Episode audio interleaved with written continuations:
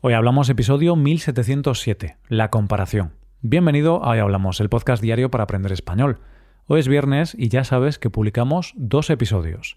Un episodio para todos y otro solo para los suscriptores premium. En el podcast premium, Rebe y yo hablamos sobre cómo hemos ido cambiando nuestros hábitos para tener una vida más saludable. Puedes escuchar este episodio si te haces suscriptor premium en hoyhablamos.com. Y ahora, en este episodio del podcast diario, Paco y yo hablamos de la comparación, de fijarnos en lo que tienen los demás o en cómo son los demás, y valorar nuestras cosas comparándonos con los demás. Hoy hablamos de la comparación. Hola Paco, ¿qué tal? Buenos días Roy, buenos días queridos oyentes. Pues eh, estoy mal, estoy mal. ¿Sí? ¿Qué te ha pasado? Que vengo del dentista y, me han puesto un empaste, entonces ahora me duele un poquito la boca. Mm. Pero bueno, igualmente estoy mal, pero podría estar peor, entonces no es un gran drama. ¿Y tú qué tal, Roy? Pues yo estoy peor que tú, Paco, estoy peor que tú porque también he ido al dentista y no es que me hayan puesto un empaste, sino que me han arrancado una muela. Así que estoy peor que tú, Paco. Si tú estás mal, yo estoy peor. Pues entonces ahora estoy bien, ahora me encuentro bien. Antes te he dicho que, que, estaba mal, pero ahora te digo todo lo contrario. Me encuentro bien porque tú estás mal. Claro, ahora estás más contento. Como ves que hay una persona que está peor que tú, dices, pues no estoy tan mal en realidad, estoy más feliz. es que yo, yo no tengo que estar tan bien, yo simplemente quiero que tú no estés tan bien como yo. Claro, lo importante es que el otro esté peor que nosotros. no, bueno, por supuesto, estamos empezando de esta manera tan rara. No es por casualidad, ¿no, Roy? Hay un motivo para empezar así. Exacto. Hoy vamos a hablar de compararse con los demás. Vamos a hablar de la comparación. Tranquilos todos, ni Paco ni yo hemos tenido que ir al dentista, nuestros dientes están bien por el momento. Entonces, bueno, era solo un ejemplo, una forma de, empezar así un poco tonta, como siempre. Y hoy vamos a hablar de esto, Paco, de compararse, porque en el ejemplo que hemos puesto, tú estabas mal porque tenías un problema en la boca, pero al saber que yo estaba peor, pues como que ya te sentías mejor, ¿no? Porque pensabas, bueno, no estoy tan mal, hay gente peor que yo. Tú te acuerdas de cuando estábamos en la escuela, en el instituto, y suspendíamos un examen, ¿no? Entonces mm. sí, te ponías triste, estabas un poco decepcionado, etc. Pero si le preguntabas a tu compañero, a tu amigo, ¿qué tal, no? ¿Qué tal si él había aprobado, si había suspendido? Y si él te decía que había suspendido, entonces tú automáticamente te encontrabas mejor, porque tú no, mm. eras, tú no eras el único que había suspendido, sino que también tu amigo había suspendido. Entonces ese, ese dolor se compartía y era menor. Así es, así es. De hecho, tenemos un refrán para este tipo de situaciones que decimos, mal de muchos, consuelo de tontos. que quiere, quiere decir que Claro, tú suspendes el examen, pero te enteras de que todo el mundo ha suspendido, es un consuelo para ti, te pones contento. Pero la realidad es que has suspendido igual, ¿qué más da que los demás también? O sea, has suspendido. No te consueles con que los demás también, porque, oye, es una tontería, ¿qué más da que tú suspendas y los demás también, o que tú suspendas y los demás aprueban? La cuestión es la misma, has suspendido, está mal. Exacto, y es algo muy mediocre, ¿no? Yo he suspendido, el otro también, entonces estoy, estoy satisfecho. Lo mismo lo de la muela. Me duele la muela, a ti también te duele la muela, entonces bien, compartimos ese dolor, ¿no? Nunca mejor dicho, lo del dolor.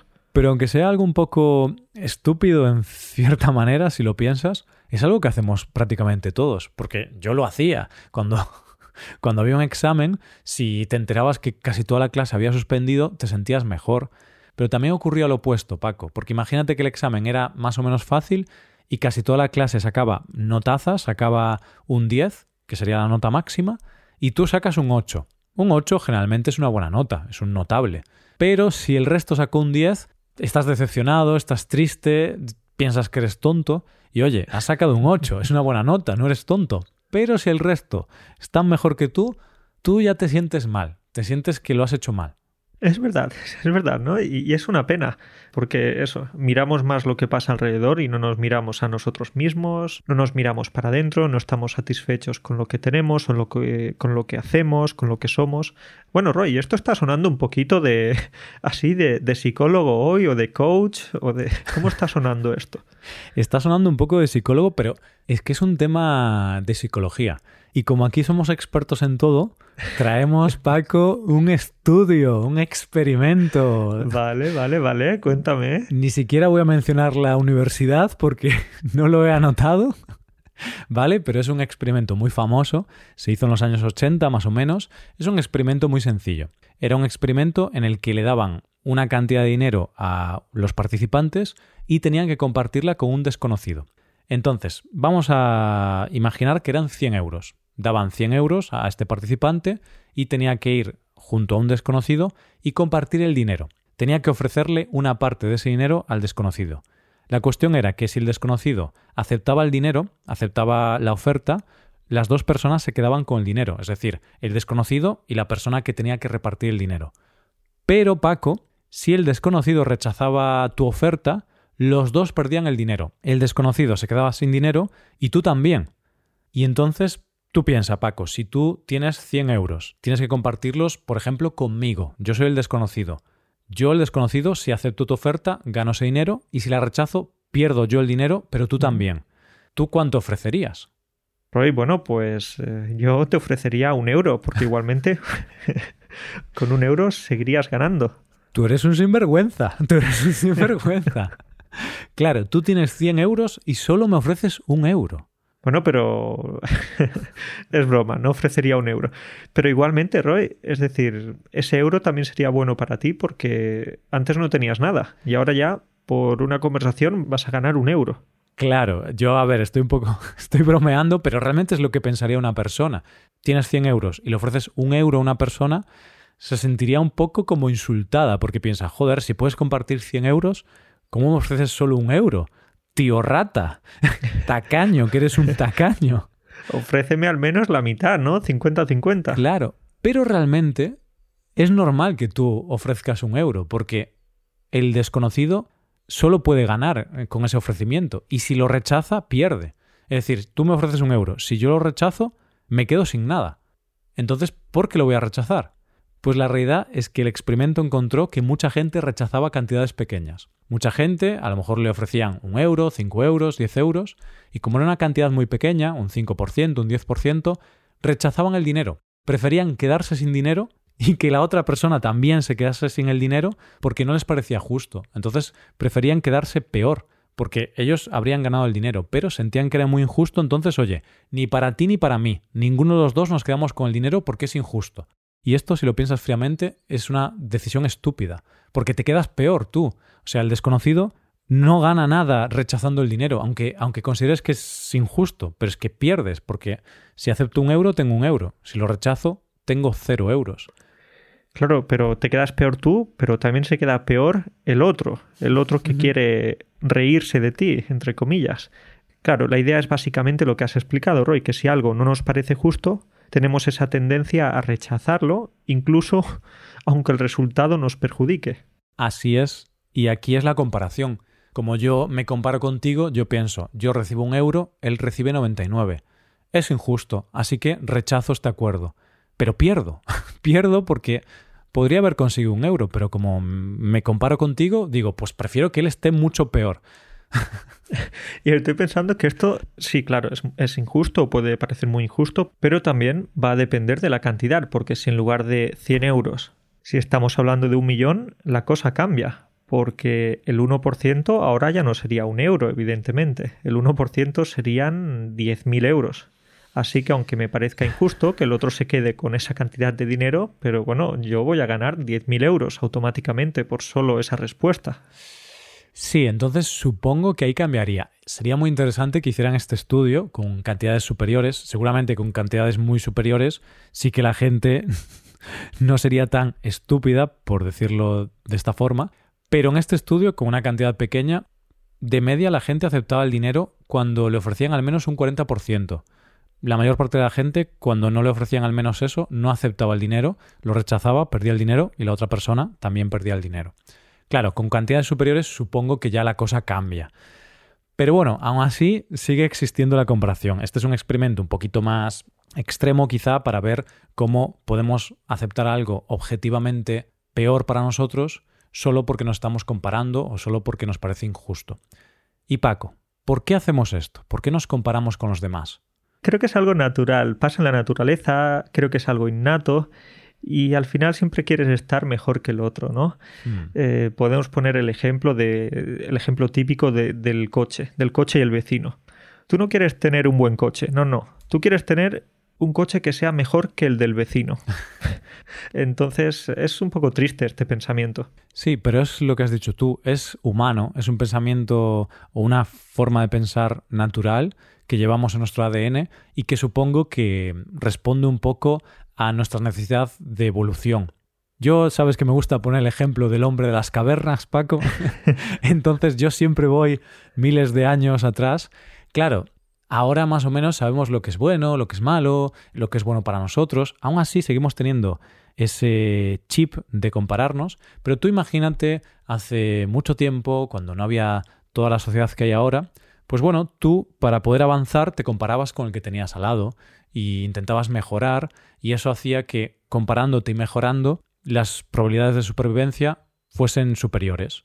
Mm. Y entonces era muy natural. Pero claro, en la sociedad actual, donde tenemos ciertas cosas que no son tan necesarias, a ver, puedes debatir que es necesario tener calefacción en los asientos del coche. Puede ser, no sé. No sé si la palabra es necesario, ¿no? Asientos calefactables. Creo que hemos hablado de asientos calefactables en otro episodio, los hemos mencionado, por lo menos, me suena, pero ¿esto es una necesidad, Paco? O, bueno, o es un capricho, quizá. Bueno, si vives en un país muy frío, eh, no sé si necesidad, pero es un, es un plus, es un plus. Es un plus, por supuesto, pero si no tienes asientos calefactables en tu coche, pues no es para tanto, no pasa nada, no es muy importante, ¿no? Pero como seguimos teniendo este chip de compararnos con los demás, es muy normal que si tú estás en tu coche y, y no tienes asientos calefactables, bueno, te da igual. Pero a lo mejor te montas en el coche de un amigo que sí que tiene los asientos calefactables, sí que notas ahí el calorcillo en la espalda, en tus piernas, y piensas, joder, esto es buenísimo, tengo que tener esto, necesito esto. ¿Por qué? Porque nuestra mente primitiva está pensando, esto es necesario, esto es mejor, él lo tiene y yo no, y si él tiene esto y yo no lo tengo, va a ser peor para mí, yo necesito asientos calefactables. Y ahí vas pides un préstamo y cambias de coche, aunque estabas contento con tu coche, pero la mente te ha jugado una mala pasada. Y aunque luego vayas a tener problemas para pagar el crédito de ese coche, pero bueno, vas a estar feliz porque vas a tener asientos calefactables, entonces vas a estar más feliz con eso. Entonces este es un ejemplo de cómo compararnos con los demás puede hacer que nos sintamos insatisfechos con las cosas que tenemos y puede hacer que decidamos comprar cosas, cambiar de coche, cambiar de casa o gastar mucho dinero en ciertas cosas que en realidad si no nos hubiéramos comparado no hubiéramos tenido esa necesidad de comprar eso. Y no es solo eso, sino que también nos puede generar insatisfacción con nuestra situación, con nuestra situación personal. Por ejemplo, en el trabajo. Tú a lo mejor ganas, venga, 2.000 euros, consideras que es un buen sueldo, estás contento, vives bien con ese sueldo de 2.000 euros en España, pero de repente un día te enteras de que tu compañero, que realiza prácticamente el mismo trabajo, que tiene una experiencia similar a la tuya, gana 2.300 euros. Pues desde ese momento te aseguro, Paco, que vas a estar más insatisfecho, vas a estar más infeliz, porque te sientes mal, te comparas con tu compañero y te sientes mal, te sientes infeliz y decepcionado. Claro, y es posible que quieras ir a hablar con el encargado, con el jefe, para decirle, quiero cobrar lo mismo que mi compañero porque hacemos el mismo trabajo. Te va a decir que no y te vas a sentir incluso más frustrado, ¿no? y a ver, no sé, a lo mejor podría decirte que sí, ¿no? Pero mm, a veces también pasa que podemos pensar que un compañero hace el mismo trabajo que nosotros, pero a lo mejor no, a lo mejor ese compañero hace un mejor trabajo que nosotros o simplemente ese compañero a lo mejor fue más hábil negociando su salario y tú no has sido tan hábil. Pero la cuestión es que tú estabas contento, entonces tú habías aceptado ese salario y te parecía un buen salario, estabas contento, pero cuando te comparaste con tu compañero ya la cosa cambia, porque somos humanos. Y he puesto un ejemplo de un sueldo mm, modesto en España, de 2.000 euros, pero incluso con un sueldo de 3.000, 4.000 o 5.000 euros, también pasa sientes que no ganas lo suficiente si, si tu compañero o el de al lado gana más. Incluso si ganas 20.000 al mes, pero como el otro gane 20.500, esos 500, bueno, es que muchas veces vemos el dinero como la solución de todos los problemas y no, nada más lejos de la realidad, ¿no? Puede, te puede resolver algunas, algunas cuestiones, pero no todo. Y el, el otro ejemplo clásico del yate es que incluso un millonario con un yate también puede ser infeliz. ¿Por qué? Porque él tiene un yate de, no sé, 10 metros de eslora pero sus amigos tienen yates que tienen 20 o 30 metros de eslora. Entonces, oh, ¿qué yate tan pequeño tengo, eh? Claro, es que tú piensas qué historia tan triste, ¿no? Ese pobre millonario que tiene un yate de 10 metros de eslora y su amigo tiene uno de 25, el otro de 30, el otro de 33 metros. Qué triste, ¿no? Tener el yate más pequeño del puerto. O sea, eres un pringado, eres un fracasado. Eres un perdedor, solo un yate de, de 10 metros, para eso no tengas nada. Claro, entonces, ¿qué tienes que hacer? Pues trabajar todo el día, fines de semana, dejar de ver a tu familia para ganar más dinero y por fin poder comprarte un yate de 35 metros y ya, oye, ser mejor que los demás. Tiene sentido. No le veo ningún tipo de incoherencia a esto. Tiene todo el sentido del mundo. Tiene mucho sentido, Paco. Lo único lo único malo, el único problema es que ese millonario del que estamos hablando, después de sacrificar toda su vida personal, todo el tiempo con la familia y trabajar muchísimas horas para por fin poder ser la persona con el yate más grande del puerto. Y claro, ese millonario a lo mejor está muy contento hasta el día que llega Jeff Bezos con, con su yate, que tiene como 125 metros o 127 metros de eslora, y ahí ya no tienes el yate más grande, ahí ya vuelves a ser el fracasado, el pringado. Por eso compararse con los demás nunca es una buena idea, porque siempre hay alguien mejor que tú, siempre. De acuerdo, vale, es verdad. Quizás eh, Jeff Bezos se va a sentir, no sé, pues el más guay del puerto por tener, o del mundo, por tener el, el yate más grande del mundo. Bueno, Paco, no tiene el más grande del mundo, Jeff Bezos en el mundo es un pringado también, porque he buscado y hay un yate de 180 metros. Así que incluso Jeff Bezos puede pensar, soy, soy un pringao, no tengo el yate más grande, tengo solo uno de los más grandes. Incluso si él estuviera muy satisfecho y muy feliz con ese yate, pero hay más cosas, no solo el tema económico, el tema material, ¿no? Por supuesto, podría estar infeliz porque tiene alguna preocupación de no sé qué, porque su pareja lo acaba de dejar. Entonces, en cualquier mente, una vez que tienes el dinero, pues hay otros problemas, es solo un, un factor.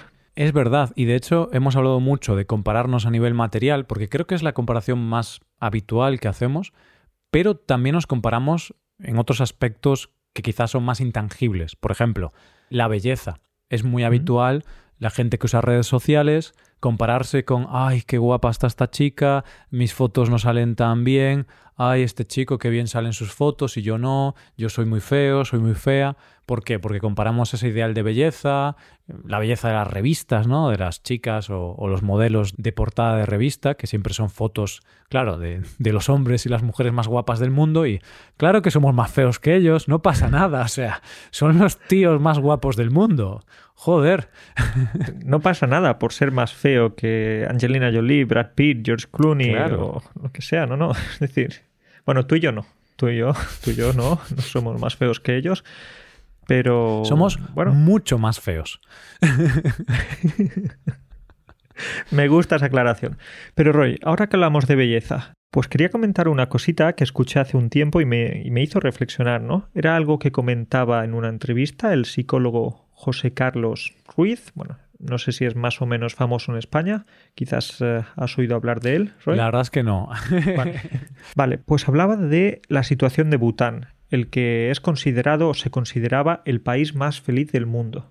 Mm, vale, sí, algo he leído de, de ese país que está en Asia, que mm, es un país que aunque no es muy rico, no es el país más rico del mundo, sí que como que la gente es muy feliz, como que el país se centra más en medir la felicidad que el crecimiento económico. ¿Y cuál fue su conclusión sobre eso o qué, comentaba? Pues a finales de los años 90, eh, a principios del nuevo siglo, pues ellos configuraban su criterio de belleza en torno a lo real, ¿no? ya, mm. que, ya que no había pantallas, no había televisiones. Pero cuando llegaron las pantallas, las televisiones, a finales, bueno, como decía antes, a finales de los 90, empezaron a ser más infelices. Tiene sentido. Y dirás, ¿por qué? Por la comparación. Exacto. Hombre, de esto va el episodio. Bueno, y es que empezaron a compararse con otros, a comparar los cuerpos de, de los modelos y las modelos, eh, a comparar esos estándares de belleza, y bueno, pues resulta que los divorcios empezaron a crecer muchísimo. Claro, porque veías a tu pareja y ya no te parecía tan guapa. Decías, uy, mi pareja no es muy guapa, tengo que buscarme una chica o un chico más guapo. Y incluso esto también te afecta a nivel personal, ¿no? No solo mmm, cómo valoras a los demás, sino realmente cómo te valoras a ti mismo, tu autoestima. Porque la gente que está mucho tiempo en redes sociales, por ejemplo, suele tener una autoestima más baja. No digo que todo el mundo sea así, pero hay muchos estudios que vinculan un alto uso de las redes sociales con autoestima baja. ¿Y por qué?